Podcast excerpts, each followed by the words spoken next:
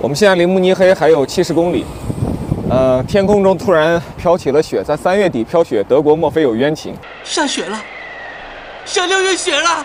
这几天呢，我和文翰和强哥一起开着这台比亚迪的 Ito 3，国内叫元 Plus，啊，在德国的法兰克福、亚琛还有慕尼黑各地转悠。Then enjoy your trip. Thank you so much。You're welcome. All the best. And uh, bye bye. See you. 我们刚才这个租到了比亚迪的 Ito 3，终于能开上比亚迪的纯电动车了。这个车在这边的租金啊，跟那个奥迪 S3 基本上一样贵。我们租了嗯两天多，它按三天计费，三天计费的价格，异地还车，从法兰克福借在慕尼黑还，价格是这个五百五十欧元，所以平均每一天大概我们要花掉一百这个八十多欧元，换成人民币的话就是一千三百多块钱大概。德国车为主，看到了两台林汉扣，看到了 B BYD，这还是广告色的。这是广告色啊，对，这颜色真的没有对面这个好看。而且这个过程中，我们也把车给到在当地的德国车企工作的中国人，在当地的飞机公司工作的中国人，去做了这个试驾。整体来讲呢，开过这个车，目前为止的六个人当中，有五个人给出好评，包括我们三人在内，我们都给予它好评。对的，这不就是现在整个欧洲所有主流的油车和电车一样的驾驶感受吗？这个车我觉得用料还可以，对于这个价钱来说用料非常的好。要注意啊，评价比亚迪的 i2 在德国市场的这个产品力，要带入到它所在的环境中去比较。同价位，比如说大众的 ID.3，首先它车要小一些，其次的话，你在这个价位你买到的 ID.3，可能还是一个小电池的，配置也不高的版本，而且这车在德国现在得等十二个月。如果你去买韩国的现代起亚的电动车，确实在欧洲也比较受欢迎，但是这些钱你也负担不了他们最新款、技术最先进、设计最潮的这个 Ioniq 5、Ioniq 6这些车型啊，你买的是它的一些相对要弱一些的这种产品啊，所以跟这些车横向比较，比亚迪的这个 Ito 3，我们几个人共同的感觉啊，就产品力还是整体比较在线的。首先从外面来看的话，这个车的尺寸啊，在德国市场是比较讨巧的。啊，你很难说它是一个紧凑级 SUV，还是一个 A 零级的 SUV。我觉得它是一个摇摆人，就看上去是一个小型 SUV 的尺寸，但其实内部的空间，我认为已经到了一个紧凑级的水平。即使是强哥这种体重两百斤以上、身高一米八以上的这个用户坐在后排，也没有任何的不适，非常舒服。是吧，强哥？然后在前排呢，那个当然空间也都很正常，坐姿啊，前排已经舒服到睡着了。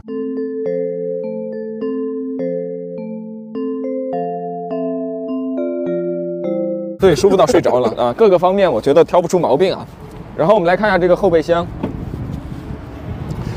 后备箱的这个尺寸也足以塞下我们这次旅行的各种行李，所以我觉得对于一个家庭人口，嗯，三个人、四个人的家庭，我觉得这个车从功能上是 OK 的，不管是中国家庭、德国家庭还是意大利家庭，这是我就外面唯一想说的。我们坐到里面再去讲一讲。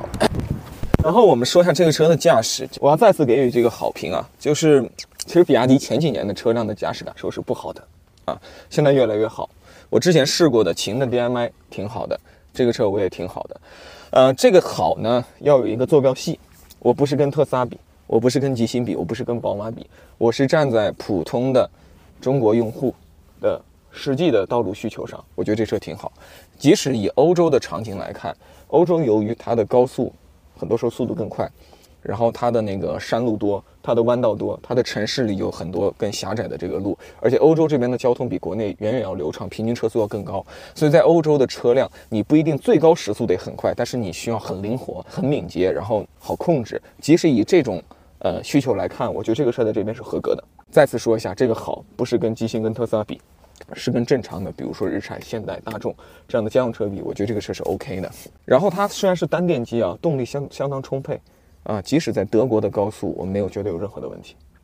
我们还踩到过极速一百七，对，它标称最高时速一百六，但实际上在这边我们可以开到一百七。对这个车的一个亮点就是 NVH，呃，通常这种车你开到一百二以上，你会担心有点吵，但实际上这个车一百二、一百三、一百四都还好啊，前后排可以比较从容的交流，这让一些比它贵挺多的车，比它贵一倍的 SUV。跟它相比，有的时候都会相形见绌。然后我们说一下这个内饰吧。我先说内饰的缺点啊，就我认为设计还是过猛了。我觉得这个车提出了很多好的设计的 concept 概念，但这些概念的所谓的 finish 就是完成度做得不够好啊。但我相信假以时日，也许比亚迪可以再把这个事情做得更好一点点。其实也是比亚迪设计的一个通病，就很多时候表达的欲望很强啊，所以呢要搞很多的创新。他想把开门的这个把手，想把这个。换挡的挡杆，想把空调的出风口，然后想把底下的这个这个用的琴弦一样的储物的这种装饰条啊，它都很有新意。但是这些东西是不是在美学和工业设计上得到了最优解？我认为不是的。在这方面，我认为至少跟欧洲的呃一些成熟厂家相比，我觉得比亚迪还有这个进步的空间啊。但是从材质的角度啊，我觉得蛮好的。整个这个车在这样一个级别，材质是绝对高于同级别的平均水平的。然后我觉得内饰的另一个亮点是这个 Pad。这个 Pad 相当好用，因为以前的比亚迪在这一块儿，其实有人会说做的不够好。我现在觉得最新的硬件和软件都是 OK 的，拿它跟中国的这个所谓的新势力去比的话，我觉得也只是略微落一点点下风。它的亮点呢是可以旋转。啊，所以确实在一些场景，比如说电影和导航上，它都能够实现最佳的这个呃差异化的体验。比如在导航的场景，这个纵置，我认为会给带给驾驶员最好的导航感受，因为纵向高度足够高，所以你确实很有安心感。然后看电影的时候，当然你可以横置；做菜单设置的时候，当然你可以去横置，这是它的亮点。但它的缺点是什么？就是它的仪表和这块的大屏幕的一个通病，就是体验的细节抓得不深。我认为这个团队还是需要去加强更多的产品经理和体验经理，从用户的每一个场景的细节去出发，真正的去推导在特定场景下用户需要什么。我给大家举一些非常小的例子，比如说我们现在正在充电，对吧？一个充电的人，他最需要知道什么呢？我认为他最需要知道的就是我电充到了多少。现在在仪表上能看到是百分之七十一，但是我想要知道是三百公里还是三百二十公里，它居然不显示。很少有一个电动车在这种默认的状态下，居然不显示它的电量的这个续航里程。对，这是非常罕见的，在整个这个屏幕上你找不到。你会看到 PM 二五，你会看到室内外的温度啊，你会看到时间，你会看到各种信息，你居然不知道这个车的那个续航的这个里程。我认为这个对电动车车主就超级重要。然后再比如说，嗯，我们开这个车的时候呢，嗯，它一度有一个警报，说是胎压出了问题。对。然后我们全车四个人。我们四个人应该说都是懂车、爱车、专业搞车的人。我们居然花了十分钟没有找到胎压的显示在哪里，然后最后我们一起百度搜索，一顿操作猛如虎，最后才找到胎压原来要通过这个地方去按一按，再划一划，能够在某一个角落找到胎压。就是你胎压这种低频打开的嗯信息，你确实是可以藏得很深，这个没问题。但是，一旦你给了我胎压警报，难道不应该在这里立刻出现一个通知？我点了这个通知就跳到胎压的界面。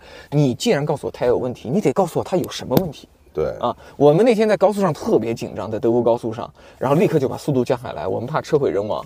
然后最后一顿操作猛如虎，才知道其实胎压没问题，应该是胎压的传感器出现了问题，就没有胎压信号了。对，它的四个轮子最后都显示 no signal。在第二天呢？今天早上它又恢复如初了，然后在今天下午呢，它又 no signal，偶尔会有些这样的小 bug 啊。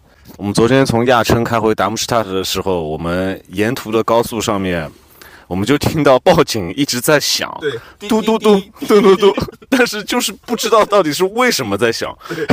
结果开了两百多公里高速，下车之后我们发现充电口开着。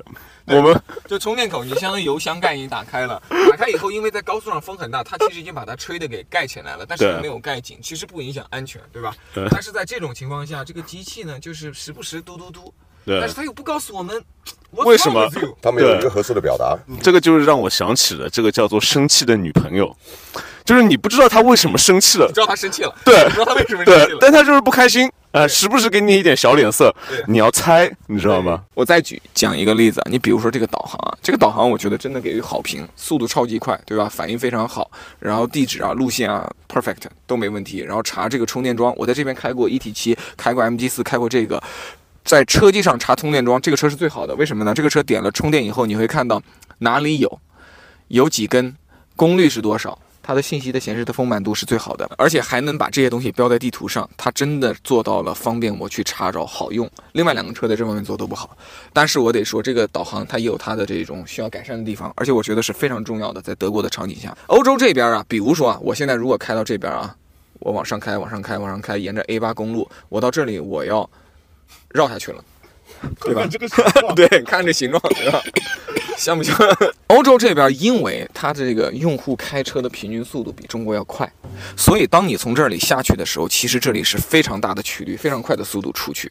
像这种啊还好，有的时候到一些环岛的时候，环岛有多个出口，你真的搞不清楚你是从第一出口出还是第二出口出还是第三出口出。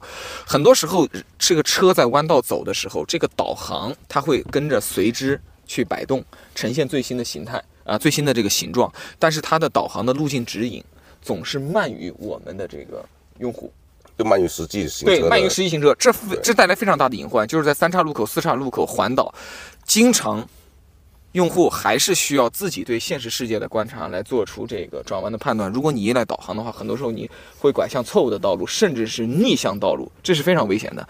所以我建议，对于这种导航，一定要根据欧洲的。特不一样的道路场景和不一样的用户开车的速度，一定要去做优化。你不能把国内的软件模型直接搬过来，它渲染那个模型可能，比如说你转弯的时候，它这个地图会以这样的速度去转。在欧洲，你可能必须这样。这件事情非常重要。呃，因为我在这边开车的时候，无论是上汽的 MG，还是蔚来的 ET7，还是这个车，我都遇到了一样的困扰。我觉得，我就这边提一个建议，就是环岛的时候一定要把地图给放大。呃，这边的环岛不放大也是个问题。对，然后我知道它这边环岛的时候，它的这种显示确实会很难，因为它和我们国内不一样的是，我们国内几乎都是，呃，比较直的道路。或者我们的环岛其实是比较大，所以其实车辆和地图它可以去判断你现在大致的位置在哪里。但这边的环岛直径非常小，我觉得现在很有可能就是车辆根本就不知道它现在的方向在哪里，它是通过一种计算的方式，它猜你大概在哪里。所以有的时候我们在环岛里面转得快和我们在环岛里面转得慢，我们会发现这个地图是以一个相同的速度在动。我再吐槽一点啊，就是这里，我我首先要夸一下这个车的档位控制是非常好的。我在国内开很多新势力的车，他们。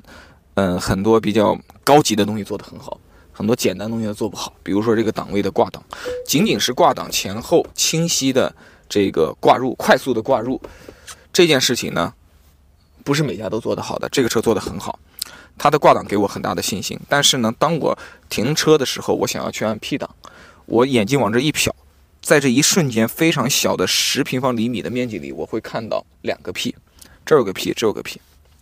我认为这个会带来一定的这个误导。有的时候你停车的时候，啪有个 P，哎按一下，你以为你挂了 P 档，其实没有，这车还是会走的。P 档在这里啊，我觉得这件事情还是可以有这个优化的这个小空间啊。因为很多时候你不能说我做到合理和正确就行了，你必须做到防呆。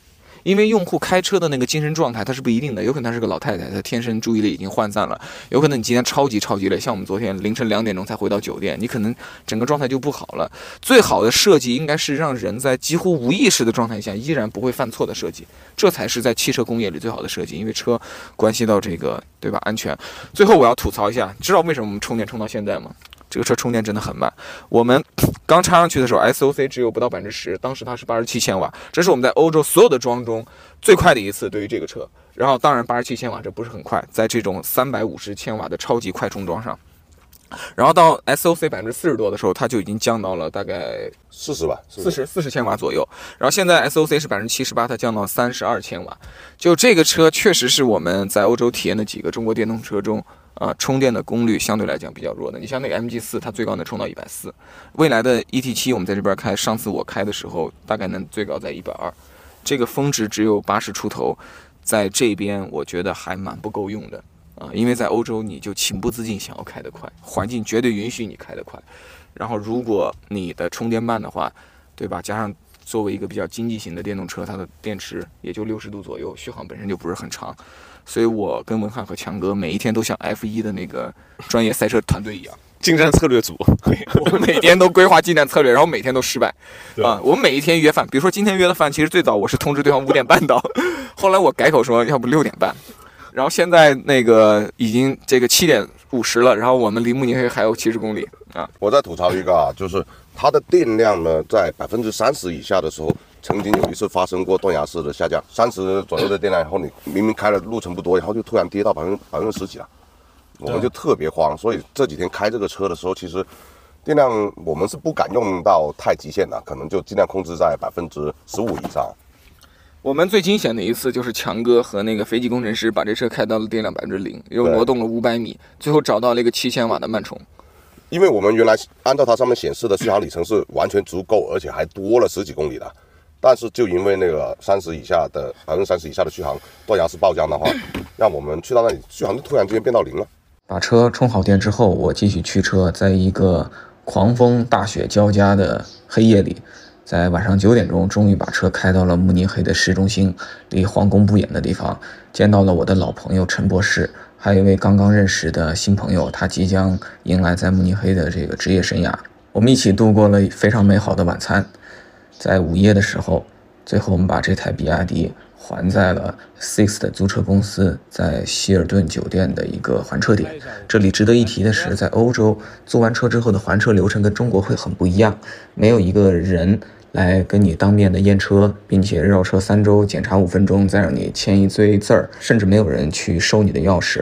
我们把这个车钥匙呢放在了一个他们的办公室的自助的盒子，这个盒子可以拉开，你可以把钥匙放进去，然后把它推上，这时候钥匙就会自动的呃落入一个更低的地方。你再次抽开这个盒子的时候，你是看不到这个钥匙的。啊，这里也能体现出这个欧洲的人力成本结构跟我们不一样，欧洲的这个信用机制也跟我们不一样。啊，如果这个车还完以后，他们事后发现有问题，他们可以从你当时租车的时候，呃，授权的这个信用卡中直接进行支付，要求你赔偿啊，所以他们并不需要有一个人来真正的跟你当面确认这件事。最后说一下啊，就是这个车的价格在这边大概德国是三万八千欧元左右，起步补贴前，这个价格在这边是有一定的竞争力的，比同级别的对手肯定是便宜的。这将是它在这边撕开一个缺口打入市场的这个关键。中国车进欧洲，我把这句结论放在这里，性价比一定是关键。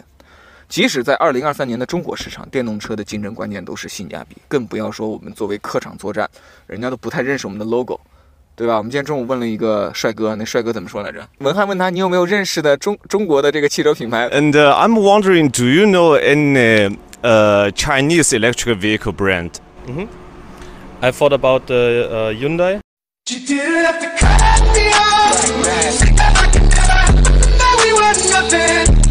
Uh, I don't. what was- Hyundai is Korean. Okay. It's not Chinese. Sorry.